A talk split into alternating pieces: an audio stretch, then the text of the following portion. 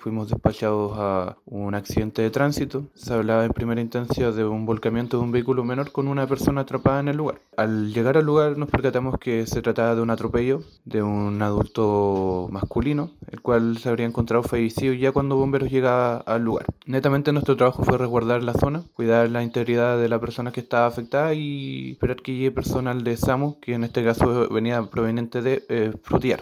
En el lugar trabajó Bomberos de Fresia, la segunda compañía de rescate, trabajó Carabineros de Fresia y SAMU de Frutillar.